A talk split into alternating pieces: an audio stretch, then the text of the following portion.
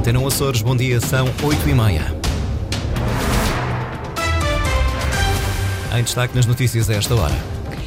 12 anos depois, a empresa Madalena Agir regressa à esfera municipal por 6 milhões de euros. Radares meteorológicos das Flores e São Miguel em funcionamento no segundo trimestre deste ano. São fundamentais para a previsão de fenómenos meteorológicos. Neste jornal, antecipamos os bailes de carnaval desta noite em São Miguel. Máximas previstas para hoje: 17 graus em Santa Cruz das Flores e Angra, 18 na Horta e Ponta Delgada. Edição Antena Açores, jornalista Lili Almeida pode ser fechado nas próximas semanas o acordo entre o município da Madalena e Elder Fialho, proprietário da Madalena Agir SA. Vários milhões de euros depois, a empresa volta à autarquia. David Borges. O acordo entre o município da Madalena e Elder Fialho, proprietário da Madalena Agir, pode ser fechado nas próximas semanas. Depois de ter adquirido em 2012 a empresa municipal por 2 mil euros e os quatro imóveis associados, entre os quais se destaca o auditório da Madalena Madalena, o campo de futebol do Bom Jesus em São Mateus e a antiga sede do Futebol Clube Madalena, a empresa vai agora regressar à esfera municipal. Nas últimas semanas, as duas partes têm conversado para acertar as agulhas em relação ao negócio que se poderá concretizar com a Câmara da Madalena a avançar com o pagamento de 6 milhões de euros para readquirir a Madalena Agir. A este valor devem somar-se os encargos fiscais que poderão empurrar o negócio para um valor global acima dos 7 milhões de euros. Caso o negócio se concretize, o município da Madalena, que após a venda da Madalena Agir tem pago as rendas pela utilização dos imóveis alienados, ficará também com a responsabilidade de assumir junto da banca os encargos com os empréstimos bancários contratados na ordem dos 8,4 milhões de euros. É a resposta de André Ventura Luís Montenegro, depois do presidente do PSD Nacional ter dito que a coligação do Jaime Bolheiro não vai negociar com o Chega até à votação do programa de governo. O presidente do Chega reiterou a disponibilidade do seu partido para um acordo do governo nos Açores e considerou que agora o teste do algodão é do PSD, atirando a responsabilidade para os social-democratas. Aqui tem um partido que diz assim: estamos disponíveis, queremos conversar e vamos chegar a uma solução de estabilidade. O PSD, naquela noite, preferiu pôr-se nas mãos do PS e dizer: não, agora o PS tem aqui uh, um dever, que é o dever de sustentar o, o, o governo foi-se pôr no colo do PS, levou a resposta uh, uh, que agora se viu, o PS não quer ter nada a ver com o PSD. E portanto ficámos com uma espécie de PSD prostituta política, que é a ver se não dá com o PS, vai tentar com o Chega, como também não quer o Chega, tentará com outros. Azar da vida é que nos Açores não dá com outros, porque só há PS de PS ou chega. Portanto, eu, eu, reafirmo. Eu sei que estão a haver conversas informais nos Açores sobre esta matéria, não sei como é que vão terminar, mas eh, peço desculpa, a responsabilidade não pode ser do Chega. Declarações de André Ventura à margem de uma campanha de rua. O líder do Chega recusou que o partido esteja entre a espada e a parede e afirmou que a responsabilidade está do outro lado, na coligação PSD-CDS-PPM, que venceu as eleições regionais sem maioria absoluta. Já há data prevista para a entrada em funcionamento dos radares meteorológicos das Flores e de São Miguel. Depois de vários anos de espera e de muitos anúncios falhados, o IPMA, o Instituto Português do Mar e da Atmosfera, compromete-se agora com uma data final. Sandra Pimenta. Segundo trimestre de 2024. É a nova data agora anunciada pelo IPMA para que os radares meteorológicos das ilhas de São Miguel e Flores estejam finalmente a funcionar depois de anos de promessas que não foram cumpridas. É apenas construir o maciço nas Flores e em, e em São Miguel. Os radares, na verdade, já estão prontos, a fábrica já entregou, já se encontram no continente e prontos para virem para o arquipélago para serem depois instalados nas torres. As torres também estão a ser construídas em Viana do Castelo, que deverão, quando estiverem prontas, virem para, para os Açores e será tudo montado. Portanto, contamos estar a receber já dados dos radares meteorológicos a partir do segundo trimestre agora de, deste ano já estarmos a receber os dados do, dos radares aqui no IPMA. Segundo o trimestre de 2024, a nova data para que os radares meteorológicos estejam a funcionar,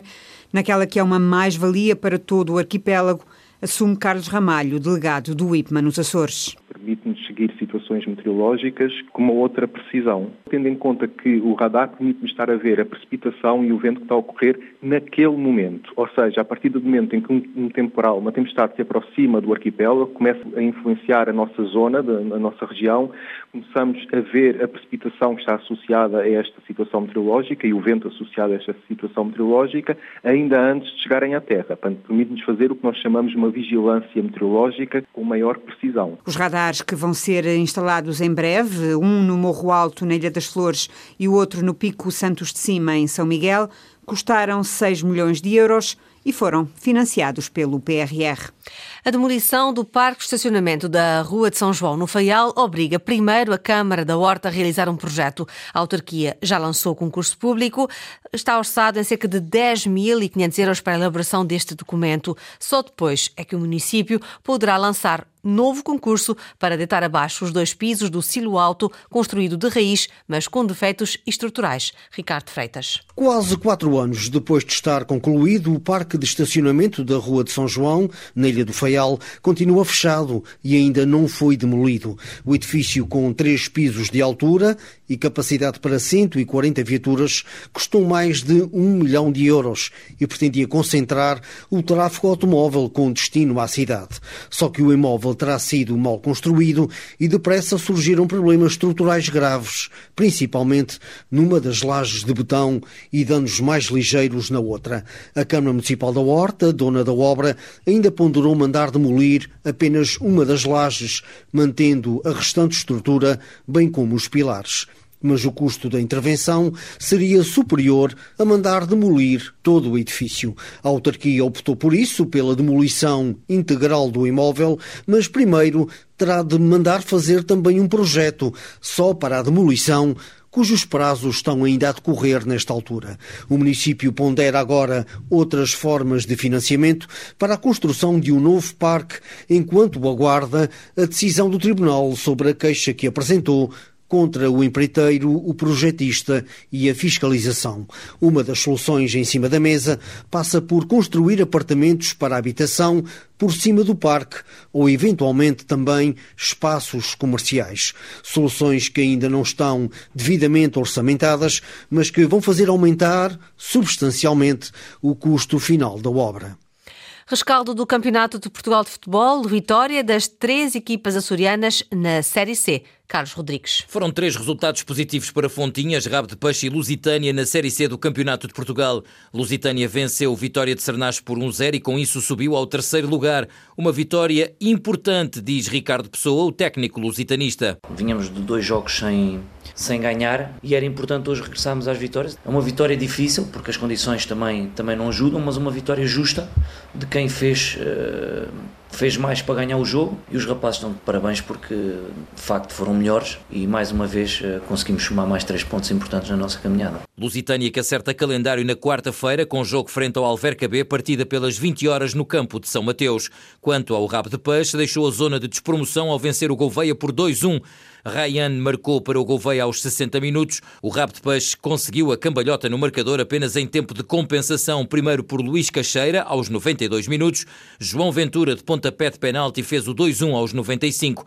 Rabo de Peixe que subiu ao sétimo lugar. Quanto ao Fontinhas, também venceu, frente ao Benfica Castelo Branco. 2-1 foi o resultado. Yusuf foi o herói do encontro ao apontar os dois golos da equipa terceirense. Balelo ainda reduziu no último lance do encontro. O Fontinhas subiu ao décimo lugar, é o primeiro abaixo da linha d'água, mas com menos dois jogos. Um deles é frente ao Sertanense e será realizado esta quarta-feira pelas 14 horas.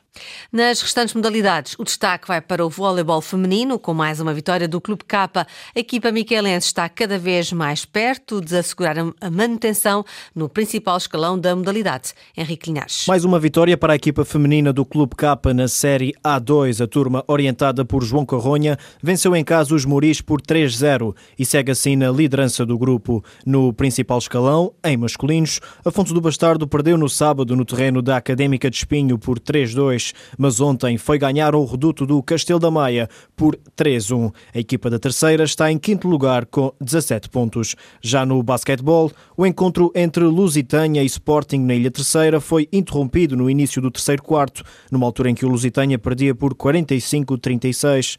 A água e umidade que se fizeram sentir no pavilhão impediram que o jogo prosseguisse. Neste momento, ainda não há data para o que resta jogar. Virando a página para o handball, triunfo caseiro do Sporting da Horta em casa por 26-25 diante do Nazaré, um resultado que deixa os feialenses no oitavo posto com 30 pontos. No Hockey em Patins, segunda divisão nacional, vitória importantíssima do Candelária no Pico por 4-1 diante do Biblioteca. A turma comandada por Pedro Afonso sobe assim para o segundo lugar com 32 pontos. E por último, no futsal, Lusitânia e Barbarense venceram em casa para a fase de apuramento de campeão. Lusitânia 6, Marítimo 1 e Barbarense 4, Ala Nuno Álvares 3.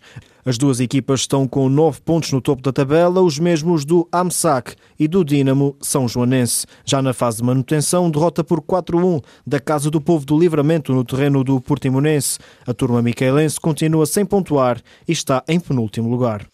E agora, um cheirinho a carnaval. A festa continua esta noite. Em São Miguel abrem-se as portas do Coliseu Miquelense e a povoação, Ana Pereira, volta a colorir-se de verde e amarelo. É o carnaval que tá chegando, viu? Chama o povo de.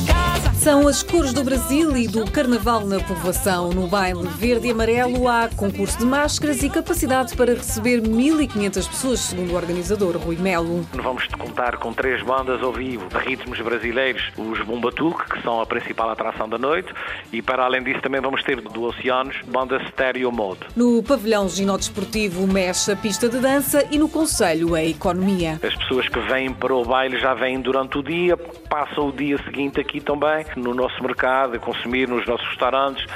Esta parte é importante para a nossa economia, para nós também é, é bastante motivador. Já em Ponta Delgada, a festa é mais formal. O baile do Coliseu Micalense arranca com a tradicional valsa e há algumas regras a cumprir. Não abrimos exceções. As senhoras têm que vestir com o vestido de noite, curto ou comprido. Quando eu digo curto, é curto dentro das regras, porque senão pode não entrar. E os senhores têm que trajar de smoking toda a noite, não podem tirar o casaquinho, não podem tirar o laço. Se o perderem, temos aqui no Coliseu à venda para que não quebrem as regras. E aquilo que eu apelo é para não trazerem sapatilhas, há sapatos mais baixos que depois podem trocar, em que a senhora não perde a sua postura e não podem trazer adereços que ocultem o rosto da pessoa. Sila Simas, presidente do Conselho de Administração do Coliseu, dá ainda a conhecer o cartaz desta noite. No palco principal nós temos novamente a Coliseum Orquestra com o Rui Turmão e a Verónica Arruda e a banda 8. No palco secundário temos o DJ Anthony C e o DJ do Ruiz Remix. Música que vai animar cerca de 2020 foliões desde as 22 horas até às 7 da manhã.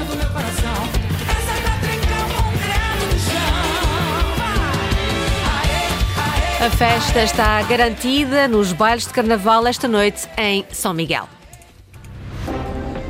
Edição das 8h30 com a jornalista Lili Almeida. Relembro que toda a informação está em permanência online a cores.rtp.pt e também na página de Facebook da Antena Açores.